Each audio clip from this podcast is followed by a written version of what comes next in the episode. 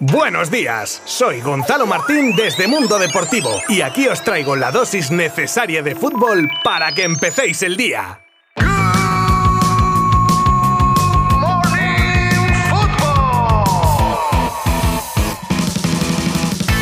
Hola, ¿qué tal? Feliz miércoles 18 de mayo. Tal y como os prometí ayer, aquí estoy de nuevo para traeros lo más destacado del día en materia futbolística, con el partido en la Premier entre Southampton y Liverpool que pudo decidir la liga y del que hablaremos en breve, y con las noticias más destacadas del día, con especial cobertura a las palabras de ayer de Jan Laporta en una entrevista para Cataluña Radio. Eso y más cosas de las que hablaremos en los próximos minutos. Os habla como siempre Gonzalo Martín desde Mundo Deportivo. ¡Empezamos!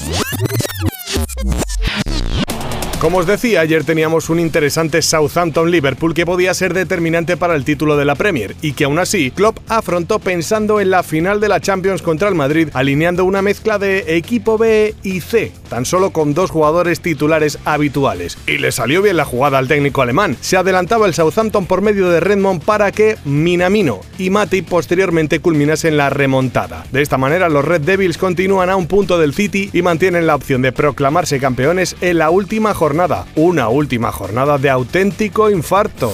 Joan Laporta ha hecho un buen repaso a la actualidad azulgrana en una entrevista en el día de ayer, pero sin duda uno de los temas que más está dando que hablar es la confirmación de una reunión con el presidente del Valencia en la que se habló de varias operaciones que Laporta califica de interesantes para ambos clubes. No da más detalles, aunque el periodista Héctor Gómez asegura que el conjunto Che habría ofrecido a Carlos Soler y José Luis Gallá con la respuesta negativa ahora mismo del Barça por no poder hacer frente a los fichajes debido a la situación económica del club. Un Carlos Soler que podría llegar en caso de de salir Frankie de Jong y Gallá, un pretendido desde hace años por la Secretaría del Club Azulgrana y que se une a Marcos Alonso y Javi Galán para reforzar el lateral izquierdo. Pero el trasvase de jugadores también tendría sentido contrario, ya que parece ser que Laporta habría puesto encima de la mesa los nombres de tres jugadores azulgranas bien para rebajar posibles traspasos o bien en forma de cesión. Serían Serginho Dest, Ricky Puch y Martin Braithwaite. Fuera del tema Valencia, el presidente azulgrana también abordó el tema económico que tanto preocupa al club y se mostró optimista sobre sobre la posibilidad de activar las famosas palancas económicas que podrían prácticamente sanear el club. Esto sería posible con varias operaciones como el acuerdo con CVC, pero diferente al originario rechazado, también habló de la venta del 10% de los derechos de televisión y del 49% de Barça Studios y BLM, que son licencias y merchandising. Estas tres opciones independientes o combinadas podrían dar la vuelta a unos fondos negativos de 450 millones y la porta espera poder cerrarlos antes del 30 de junio. En el tema deportivo se trató la situación de varios nombres, tanto salidas como posibles llegadas. Habló de Dani Alves y su continuidad que deja en manos de Xavi y como no de Dembélé del que espera que pueda quedarse tras la última oferta que se le envió, aunque dice que está muy tentado por otras ofertas. En el caso de que saliese, el presidente Blaugrana deja claro que se reforzaría su posición. Otro de los nombres por quien se le preguntó fue el de Robert Lewandowski, por quien no quiso entrar en detalles, dejando eso para la dirección deportiva y la secretaría técnica, y reiteró que cualquier operación estará siempre supeditada la situación económica. Terminó asegurando que se trabaja para hacer el equipo más competitivo posible para poder aspirar a todo, Champions incluida. Desde París empieza a pensar que si Mbappé hubiera querido renovar ya lo habría hecho. El PSG no se rendirá hasta el último segundo, pero no son muy esperanzadoras las noticias que les llegan de las reuniones internas de Mbappé con su entorno para tomar su decisión. Es por eso que Leonardo y Alkelaifi pretenden tener una última conversación con el delantero francés antes del sábado para convencerlo.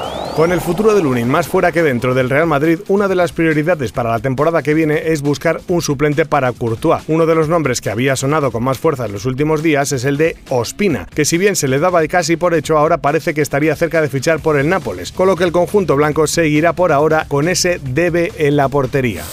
El Barça busca reforzar el eje central de la defensa la próxima temporada y en la lista de candidatos aparecen varias opciones, algunas low cost y otras que requerirían cierto desembolso. Con Christensen a la espera de hacerse oficial, otros nombres encima de la mesa son los de Koundé, Azpilicueta, Koulibaly, Romagnoli, Delict, Pau Torres o Aymeric Laporte. Desde Direct TV aseguran que Leo Messi tiene pensado adquirir el 35% del Inter de Miami, todo con un plan de futuro en mente, ya que desde dicho medio aseguran que el astro argentino tendría previsto incorporarse al equipo estadounidense una vez acabe su contrato con el PSG en 2023, cuando cumpla 36 años. Sevilla se prepara para coger la final de la Europa League entre Rangers y Eintracht. Es por eso que la policía advierte de una posible invasión de hinchas de ambos equipos, por lo que se hará un despliegue policial para poder controlar a los más de 150.000 aficionados que se espere lleguen a la ciudad hispalense. Y cerramos hoy nuestro Good Morning Football de miércoles con las palabras de Juan Román Riquelme el otro día en una entrevista concedida a ESPN, en la que se deshizo en elogios hacia el jugador que, según sus palabras, confundió al mundo del fútbol. Habla de Sergio Busquets, del que dice ser el único número 5 que ha conocido que sea un número 10 y que hace todo bien, que desde que apareció Busquets cambió el concepto del fútbol y que es un jugador único en el mundo.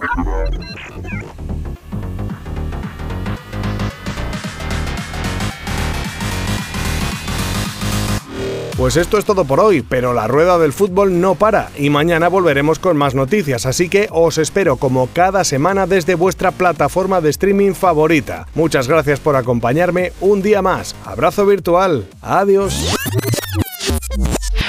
Mundo Deportivo te ha ofrecido Good Morning Football, la dosis necesaria de fútbol para comenzar el día.